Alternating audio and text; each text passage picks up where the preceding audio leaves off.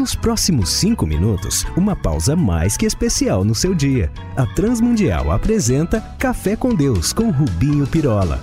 É muito interessante a declaração do Senhor Jesus quando voltou dos mortos e foi desafiado a mostrar os sinais físicos, as cicatrizes, para provar que era ele mesmo. Ah, sei. Ele falou: Olha aí, vocês estão mais por fora que arco de barriga. E enfiou-lhe as marcas no focinho. Não foi? Ai, meu pai, quase isso. Em João 20, 29, lemos que ele mostrou as suas marcas para o desconfiado Tomé e disse: Por que me viu, você creu? Mas olha, bem-aventurados os que não viram e creram.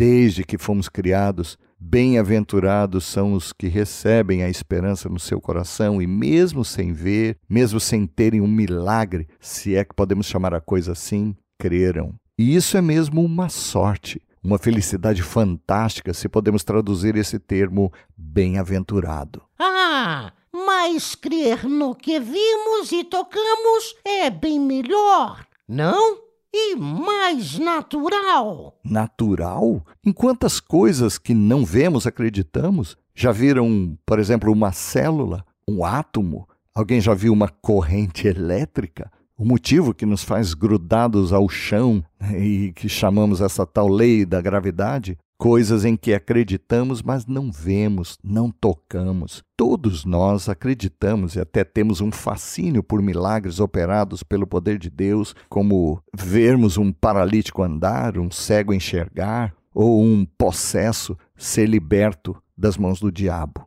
Mas isso também é enganador. A visão o tato e o paladar falham muitas das vezes quando somos levados a crer simplesmente pelo que eles nos disseram ser bom. Lembram-se do fruto do jardim? Eva viu, diz a palavra em Gênesis 3, 6, que aquilo era bom para se comer e agradável a quê? Aos olhos. E deu no que deu. Ló viu as campinas verdes do Jordão e caminhou-se para lá em Gênesis 3:10, mas pouco à frente diz o relato, ele foi mais e mais se aproximando de Sodoma e Gomorra. E o resultado? Deu no que deu, né? Exato. E o que dizemos dos discípulos que deixaram Judas estar com eles e com eles trabalhar, até que deu no que deu. Mas eu pergunto, sinceramente, Quantos de nós não se arrependeram de um negócio que jurava ser bom e lucrativo? Ou então que foram para um destino de férias baseados num folheto bonito na publicidade de uma empresa de viagens e depois amargaram uma decepção daquelas?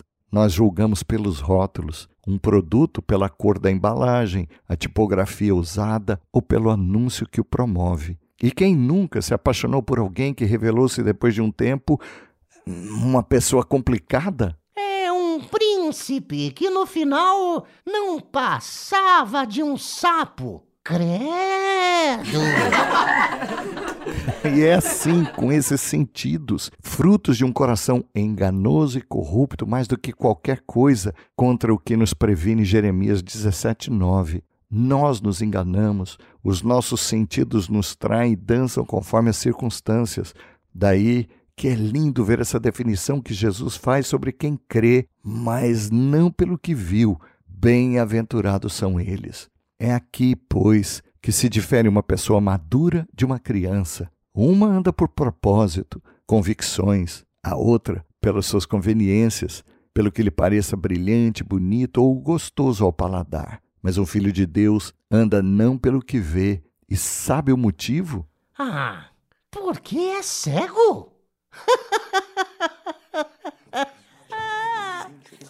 Porque, como afirma Paulo, nós, os cristãos, os filhos de Deus, não somos como os demais. Nós, porque tudo aquilo que se vê é temporal e o que não se vê é eterno, como afirmou ele em 2 Coríntios 4,18.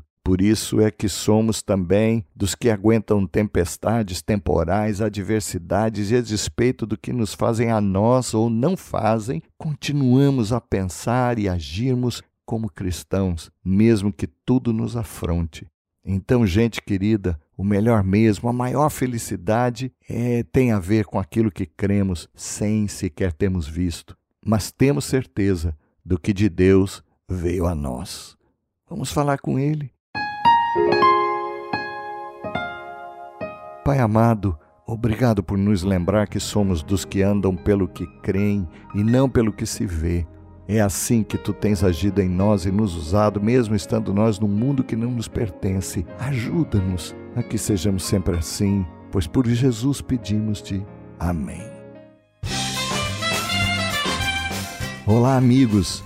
Escrevam para a RTM aqui ou lá em Portugal, trazendo a sua dúvida, sugestão, crítica, para que os possamos servir ainda mais. Um abraço nosso, meu e de toda a equipe que prepara este café.